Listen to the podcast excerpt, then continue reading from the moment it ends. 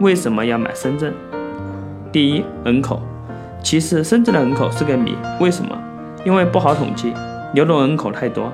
官方统计人口在一千二百万左右，但实际人口在两千四百万左右。那从哪些数据体现出来呢？平均用电量、电信、电话统计，现在以每年流入六十万人口的速度在增加。深圳的平均年龄才三十二点五岁，人均 GDP 十八万。是个年轻人创业气息非常浓厚的城市，包容性很强的城市。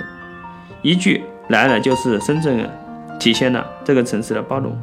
但我的理解，买了房才是深圳人，因为你可以吃到这个城市的发展的红利。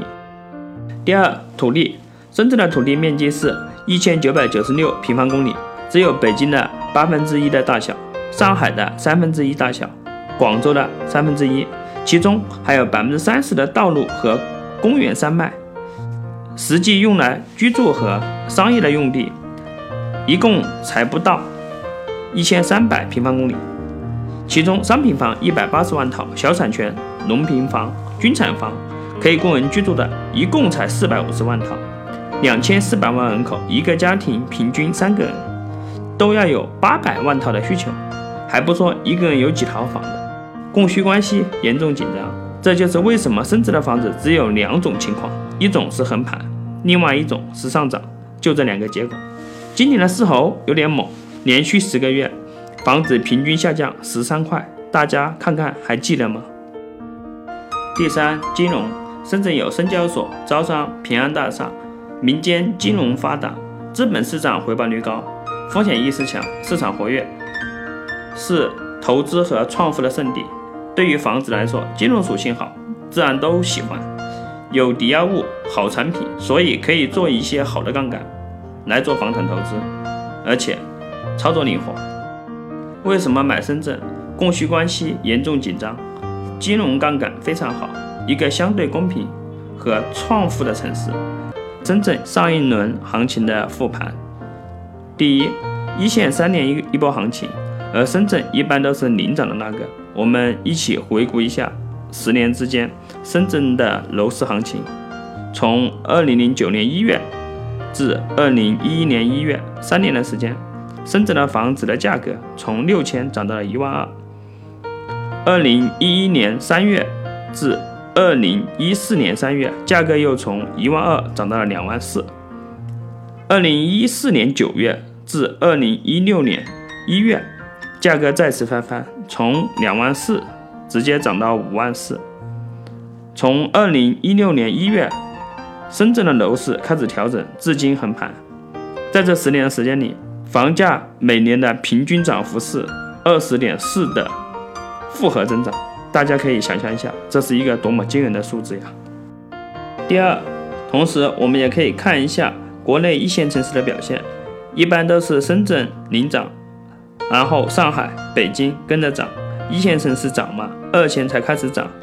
呃，例如武汉、郑州、杭州、厦门等这样的城市才开始有大的涨幅。不过，进入二零一八年，这些二线城市也纷纷开始价格的调整。第三，三四线城市呢，大家肯定有这样的感觉，很多三四线城市十年都不一定有一波行情，这一轮的增长。是由于政策的推动、去库存、放水、棚改的综合作用，让全国的房子基本都翻倍了。但是在这样的城市，高房价在未来还是有下跌的风险。总结：二零一五年至今，一些短期的金融措施和政策让全国的房价都翻倍了。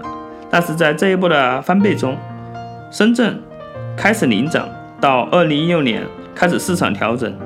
到二零一九年，已经过去了整整三年。深圳房价的上限是多少？第一，从全世界的城市发展进程来看，一个城市发展都会经历类似的产业历程。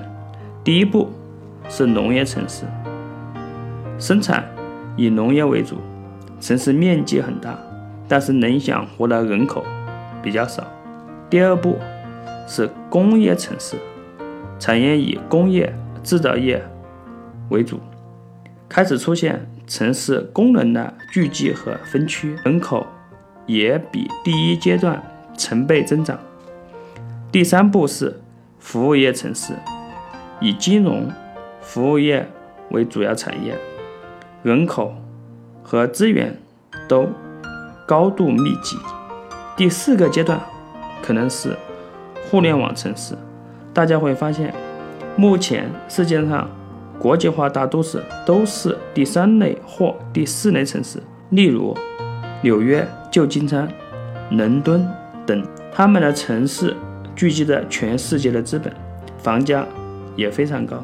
而纵观中国的一线城市，以金融、服务业、互联网为主要产业的城市，深圳是做得最好的。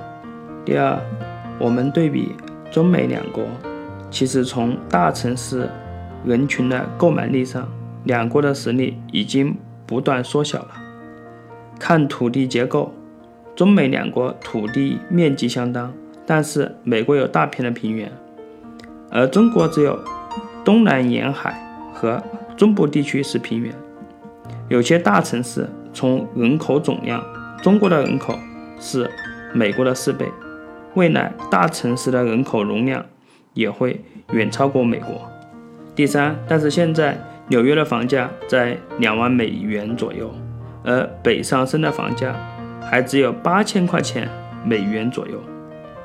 产业结构对标美国的旧金山、硅谷，更是全国房价最贵的地方，房价是六至八万美元之间。我们未来的想象空间是非常大的。总结：我们父辈和我们这一辈人经历了中国改革最剧烈的几十年，而在未来，我们很有可能不再有这样的财富累积的机会。你现在住什么样的房子，你的小孩就会住什么样的房子。深圳多少钱可以上车？第一，很多朋友说没有一两百万不要来深圳买房，但其实只要四十万首付就能在深圳买一套房子。为什么这样说？用四十万首付反推四倍杠杆，可以买到一百六十万总价的房子。如果单价五万，也能买到三十五平方左右的一房。在深圳完全可以先买一套这样的房子上车，等有了一波涨幅再置换。其实，在深圳上车根本没有大家想象中的那么困难。第二，深圳大部分的年轻人都没有房子，可是他们都是刚需，都要上车。大家知道。深圳的平均年龄是三十二点五岁，平均每人持有的平方数是二十六个平方。如果你买一套三十五平方的房子，就已经超过了平均值。有多少充满希望的年轻人，总有人要上车的，所以不用担心自己的房子卖不出去。第三，我们可以看一下一个城市里什么样的房子涨得最快，低总价、高单价的房子。在这个城市里，入门级的小房子涨幅最快。但是反过来看，虽然涨幅快，但是这些房子的资产体量太小，所以这样的房子最适合资金少、体量小的房产入门的人群先上车。第四，我在深圳的买房理念是四高一低，哪四高呢？高流通性、高租金、高杠杆、高收益。哪一低呢？低风险。这四高一低。是我总结出来适合大部分人的买房玩法。总结：资产体量小也可以在深圳上车，资产体量大就要精算自己的资产负债、收入、支出、现金流来进行资产配置。大家不用神话深圳的房价，大部分人都是可以在深圳上车的。买房的三要素：第一，买房第一个要素是买房的名额。那么，在深圳买房，你可以是深圳户口，也可以是五年连续不间断的社保，也可以是深圳家庭单位，只要满足以上条件之一，都是可以买房的。那么，怎么样多核买房子呢？可以在夫妻双方的名下垒房，父母名下垒房，子女名下垒房，或者亲友一起。有很多方法可以解决，只有你想不到，没有做不到的。第二个要素是资金，买房的资金可以是自己家庭的资产，或者是爸妈的资产，自己的现金，还有拆借来的资金，当然还有很多金融工具也可以使用。第三个要素是选筹，也就是买哪里的房子，因为买房是个很低频的事情，很多人一辈子或许就只买一至两套房的经验。那么大部分人都是怎么样去买房的呢？